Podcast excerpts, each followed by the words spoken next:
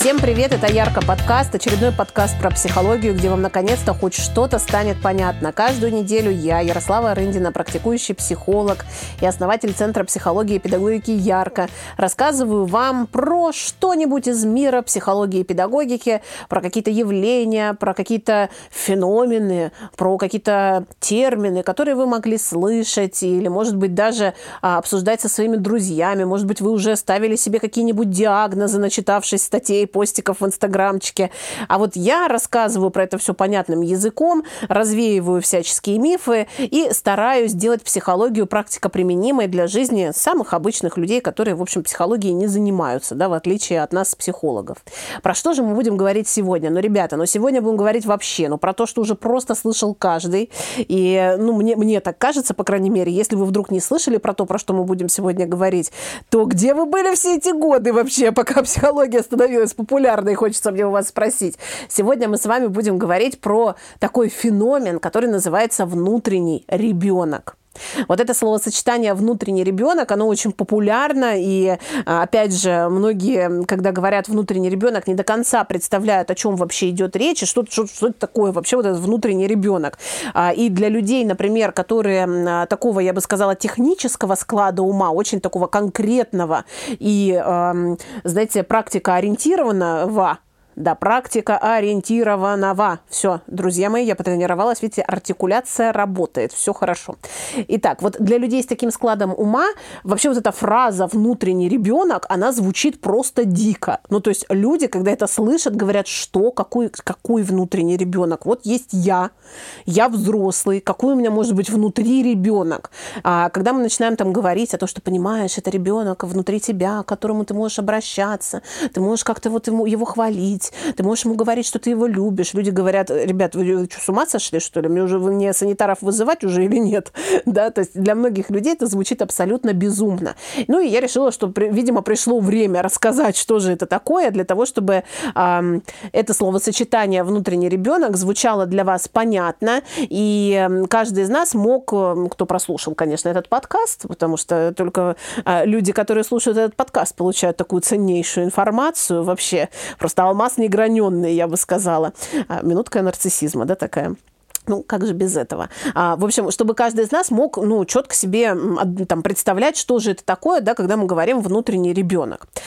Итак, чаще всего, когда мы говорим про внутреннего ребенка, а, представляется сразу что? Представляется сразу то, собственно говоря, наш а, опыт детства тот ребенок, которым мы были когда-то. И действительно, каждый из нас, я, вы, ну вот все, кто слушает сейчас э, этот подкаст, были когда-то детьми. И были детьми, на самом деле, достаточно продолжительный промежуток времени. Да? То есть это достаточно значимый период нашей жизни. В этот период жизни мы проживали опыт зависимости. То есть это вот очень важный такой момент, да, что каждый из нас когда-то находился в опыте абсолютной зависимости от другого человека. И потому в том числе этот опыт э, детства невероятно значимый в нашей жизни, потому что мы, по большому счету, без ресурсов, без сил, без способности самостоятельно обеспечить себе выживание, вынуждены довериться вот этим людям, которые нас родили, да, и полагаться на них и предполагать, слепо абсолютно доверяя им, что они сделают все возможное, чтобы мы выжили.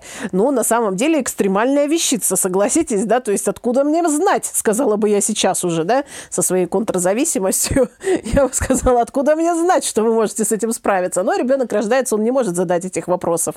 Да, он просто рождается и доверяет. И вот этот опыт младенчества, опыт дошкольного детства, школьного детства, вот подростковый опыт, это все такие этапы, в которых ребенок проживает, во-первых, огромное количество различных переживаний, то есть сталкивается впервые с чем-то внутри себя, что он вообще не может объяснить. Он не знает, что это такое. Да? То есть абсолютно какие-то необъяснимые вещи он переживает, и от этого, конечно, испытывает еще дополнительные переживания, да, потому что что-то с ним происходит, что он объяснить не может. И самое главное, чаще всего те, кто вокруг, вот эти огромные ребята, да, которые вокруг ходят, они тоже не могут объяснить, что это такое со мной происходит.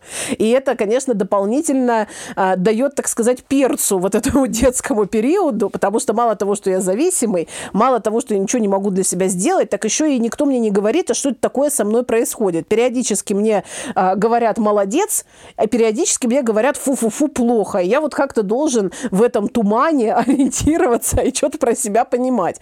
Поэтому период, конечно, честно говоря, затруднительный. Также, почему еще мы говорим про детство как про значимый а, период жизни человека? Ну, собственно говоря, потому что именно в этот период формируется личность, да, а, и а, формируются те самые нейронные связи, которыми мы потом пользуемся всю свою жизнь. То есть вот эта картина нормы, что нормально, что ненормально, какой я, какие другие, что нужно делать, чтобы выжить, какие нужно совершать действия, а, как нужно думать, какими, опять же, интроектами, это у нас было в прошлом выпуске, руководствоваться. Это все формируется в детстве. И не просто формируется, а бетонируется. Да? То есть мозг и нервная система активно заняты запоминанием информации, информации, все тело вообще принимает в этом участие, формированием нейронных связей запоминанием информации, телесных паттернов, психологических, поведенческих паттернов. Вот что нужно делать, чтобы выжить во всех смыслах, и в телесных, и в психологических, да, и в поведенческих смыслах. Вот все, что было в детстве, все запоминается как вариант нормы, который помог этому телу существовать дальше. Именно поэтому мы говорим о том, что детство – это очень значимый период, период, и именно там мы ищем корни многих проблем, которые возникают у нас во взрослом возрасте. И, а, собственно говоря, возвращаемся к термину «внутренний ребенок». Когда мы говорим «внутренний ребенок», мы имеем в виду опыт, который вы прожили, будучи ребенком. И когда мы говорим «обратись к внутреннему ребенку», что мы имеем в виду? Мы имеем в виду «обратись к тому опыту, который ты переживал, когда был маленьким. Потому что действительно каждый из нас пережил огромное количество разного опыта. Да, мы в детстве узнали, что такое быть любимым, что такое быть обласканным, а что такое быть э, испуганным, что такое быть заруганным, что такое быть пристыженным, что такое быть обвиненным, а что такое быть счастливым и что такое быть несчастным, раздраженным и разъяренным, что такое хотеть чего-то, что такое пробовать что-то делать, что хочешь что такое, когда тебя ругают, и что такое, когда тебя хвалят. То есть мы в детстве все это узнавали впервые, и этот опыт, он особенно ярко э, запечатлелся э, в, в нашем бессознательном, и этим опытом, собственно говоря, мы можем пользоваться и даже пользуемся, сами того не подозревая в реальной жизни. И поэтому обращаться к внутреннему ребенку, это значит обращаться к какому-то периоду своей жизни, в котором со мной что-то происходило. Зачем нам нужно обращаться, собственно, к этому самому внутреннему внутреннему ребенку, да, и к этому периоду жизни, и к этому опыту, э, к этой части своей личности.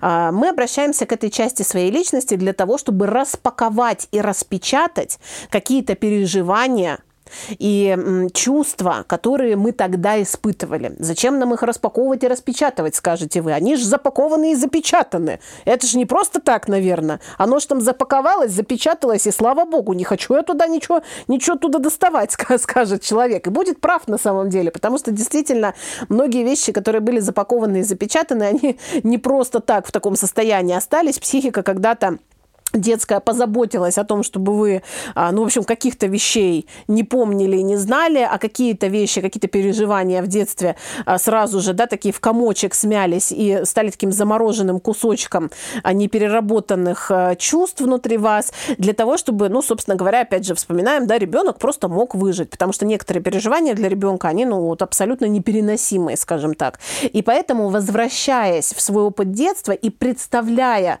ребенка, которым вы были, вы можете испытывать очень разные чувства. И в зависимости еще от того возраста, который вы будете представлять. А, это на самом деле очень распространенный феномен, да, когда взрослому человеку предлагают представить, а, что он, например, стоит перед дверью в свою детскую комнату. И а, он вот сейчас, уже будучи взрослым, может сейчас зайти в эту дверь и увидеть там ребенка, которым он был. Да, то есть приоткрыть дверь и увидеть там, например, там, четырехлетнего, пятилетнего малыша, которым он был когда-то.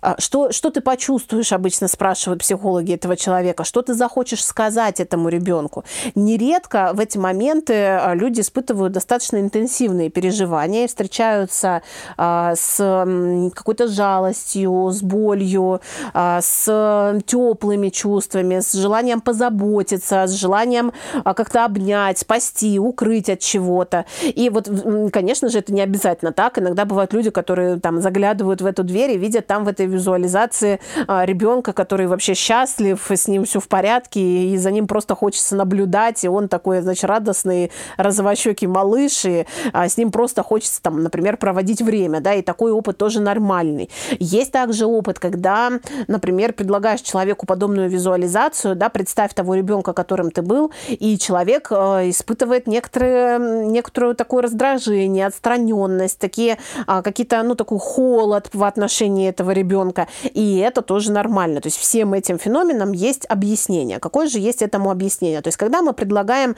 себе визуализировать образ ребенка, мы в этот момент, дорогие друзья, вот важно понимать, мы не улетаем в прошлое на воздушном шарике, да, мы не занимаемся сейчас колдовством и никакого магического ребенка ниоткуда не достаем.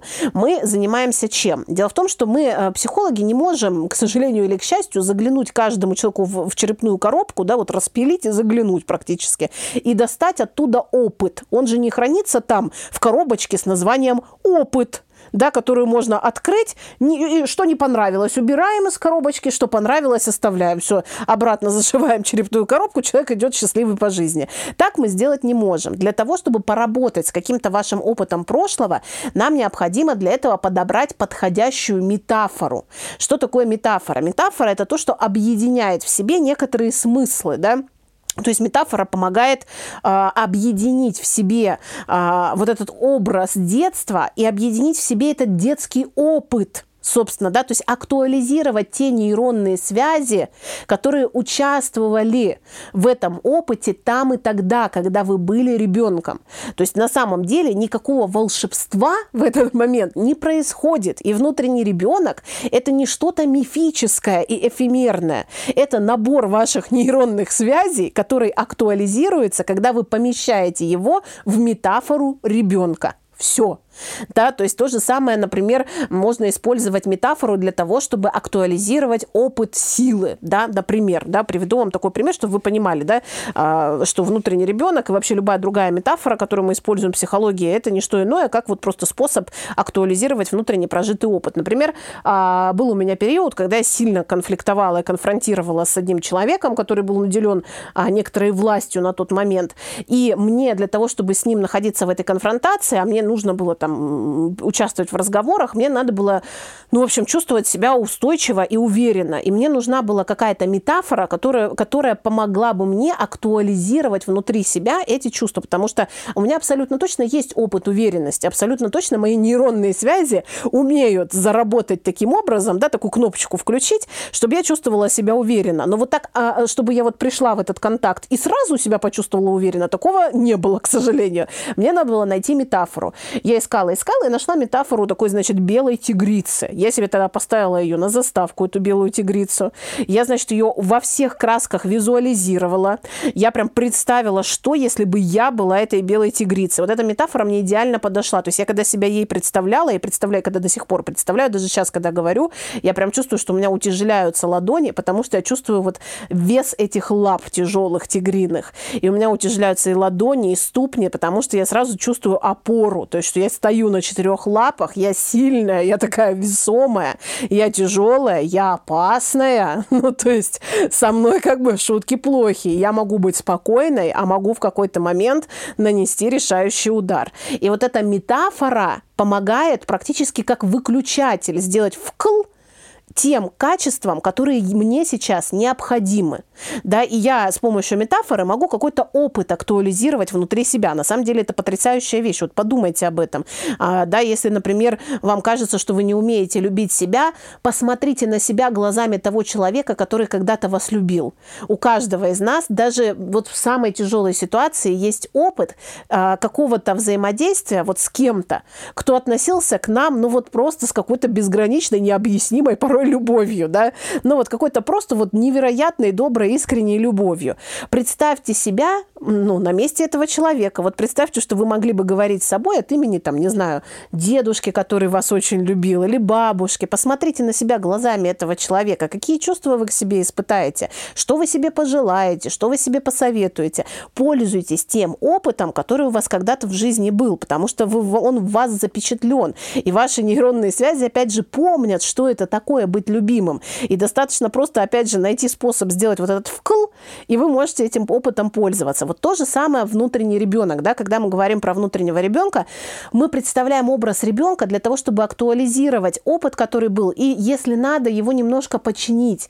Да? Потому что когда вы сталкиваетесь, например, с тем, что вам хочется плакать, когда вы представляете себе там малыша пяти лет, значит, мы можем говорить о том, что у вас в этом месте были какие-то дефициты, и они сразу актуализируются, как только вы подбираете ну, важную метафору. Да, то есть вы подобрали метафору ребенка пяти лет, встретились с ним и почувствовали, и какой он был одинокий, да, этот ребенок, и как ему было грустно на самом деле, и чего ему не хватало, или какой он был испуганный. И вы можете все это в этом моменте а, себе додать, докормить, условно говоря, говоря, да, себя, попробовать это сделать уже в сегодняшнем дне.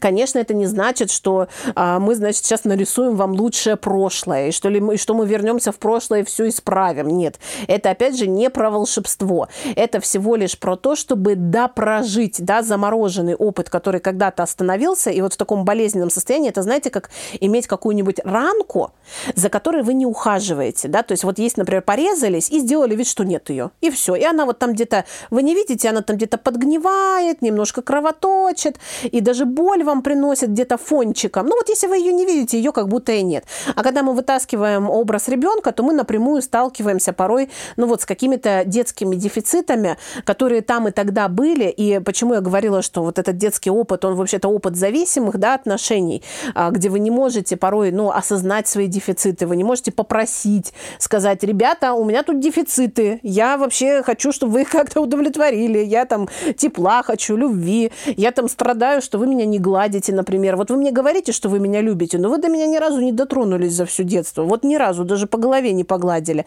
Страдаю я от этого, потому что ребенку важно, чтобы до него дотрагивались, чтобы он ощущал, что он красивый, приятный, хороший. Да, то есть это все вот такие маленькие-маленькие дефицитики, которые могли подкапливаться не потому, что ваши родители, значит, сволочи, изверги, и всех надо вообще распять просто за то, какие они неправильные, а потому что, ну, никого, к сожалению, почему-то до сих пор это для меня, кстати, поразительно не учат быть родителями, да, то есть всему чему угодно учат, кроме этого. Хотя, блин, этим больше всех людей-то и занимается. Это вообще поразительно. Зачем? Зачем мне было знать по химии вот эти вот все элементы, целую таблицу, блин, таблица целая про это есть. Но ни одной таблицы про родительство, ни одну, хоть бы одну дали в ней, ни одной, понимаете? Поэтому, конечно, а, вот эти дефициты детские, они подкапливаются порой не из-за того, что люди специально хотят, чтобы они у вас были. И вспоминая тот или иной опыт и прикасаясь к нему, да, прикасаясь к образу того ребенка, которым вы были, а, прикасаясь к образу ребенка, там, дошкольника, прикасаясь к образу подростка, которым вы были, ой, это же тоже отдельная история. Подрост, подростки и подростковый возраст, это же там тоже куча сомнений, метаний, какой-то боли, какой-то такой вот нежности, какой-то ранимости всегда в этом возрасте. Так все там трепетно, тонко и нежно. Там тоже бывает часто лежит а, большое количество непереработанных переживаний. И поэтому, дорогие друзья, что хочу вам сказать, да, вот подытоживая тему того, ну, вот внутреннего ребенка. Внутренний ребенок – это, повторюсь, не что-то магическое, эфемерное, это тот ваш опыт, который вы когда-то пережили, к которому здорово было бы обращаться для того, чтобы слышать, какие у вас до сих пор с того еще времени тянутся дефициты. И, как правило, это не что-то сложное, и это, знаете, не полет в космос. Как правило, это дефицит в элементарных добрых словах по отношению к себе. Я тебя вижу, я тебя слышу, ты важный, ты интересный, ты имеешь право быть, ты имеешь право на то, чтобы дышать, занимать свое место на этой земле. Я тебе очень рад. Все это слова, которые ну, к сожалению, мало кто слышал в детстве, а они очень-очень важные. Поэтому, а, если вы а, ощущаете дефицит в этом месте, то обязательно скажите себе эти слова и не забывайте, конечно, говорить эти слова своим детям. Всем большое спасибо. Надеюсь, этот подкаст был для вас полезным. Слушайте мои подкасты и подлечивайте своего внутреннего ребенка.